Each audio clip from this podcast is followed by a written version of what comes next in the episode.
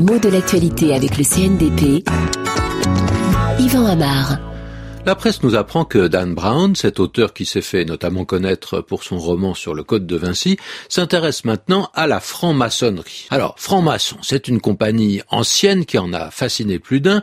Il s'agit d'une association, même si elle a essaimé en plusieurs branches, qui travaille dans le sens d'une recherche philosophique et sociale pour tenter d'améliorer les conditions d'existence des sociétés humaines.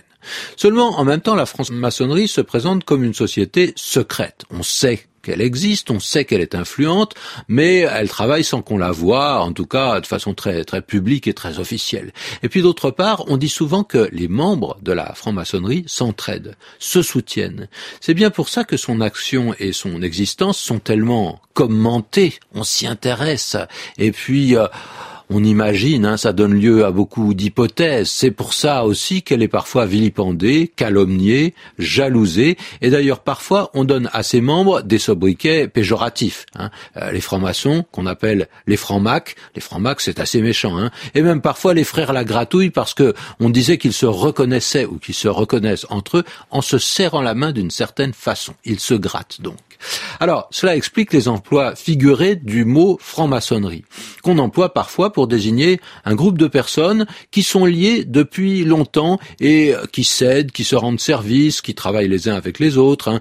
Euh, ce peut être les anciens d'une école, ceux qui se sont connus euh, dans un mouvement associatif et qui forment une sorte de réseau informel qui fonctionne en solidarité. On dira ah oui oui oui c'est la franc-maçonnerie euh, de tel et tel, hein. les anciens de cette institution ou de cette entreprise etc. Mais pourquoi ce genre de confrérie a-t-elle pris ce nom de franc-maçon? Eh bien, au départ, il s'agit bien de maçons, des maîtres dans leur artisanat, et puis des architectes indépendants qui se faisaient reconnaître là où ils voyageaient à l'aide de signes et d'un genre de code secret. Alors pourquoi franc-maçon Franc, ça veut dire au départ libre, et ils proposaient leurs services au gré de leur déplacement. Et puis à partir de franc-maçon, franc-maçonnerie, on a fait l'adjectif non pas franc-maçonnique, mais maçonnique tout court, qui est réservé à un sens qui a un rapport avec la franc-maçonnerie. Hein. On, travaille, on ne parlera jamais d'un travail maçonnique à propos d'un mur qu'il faut maçonner, qu'il faut remonter. En revanche, on parle de symboles maçonniques, équerre et fil à plomb. On parle des loges maçonniques, les, structures, l'organisation de l'association, et même parfois d'un art maçonnique, de la musique maçonnique de Mozart.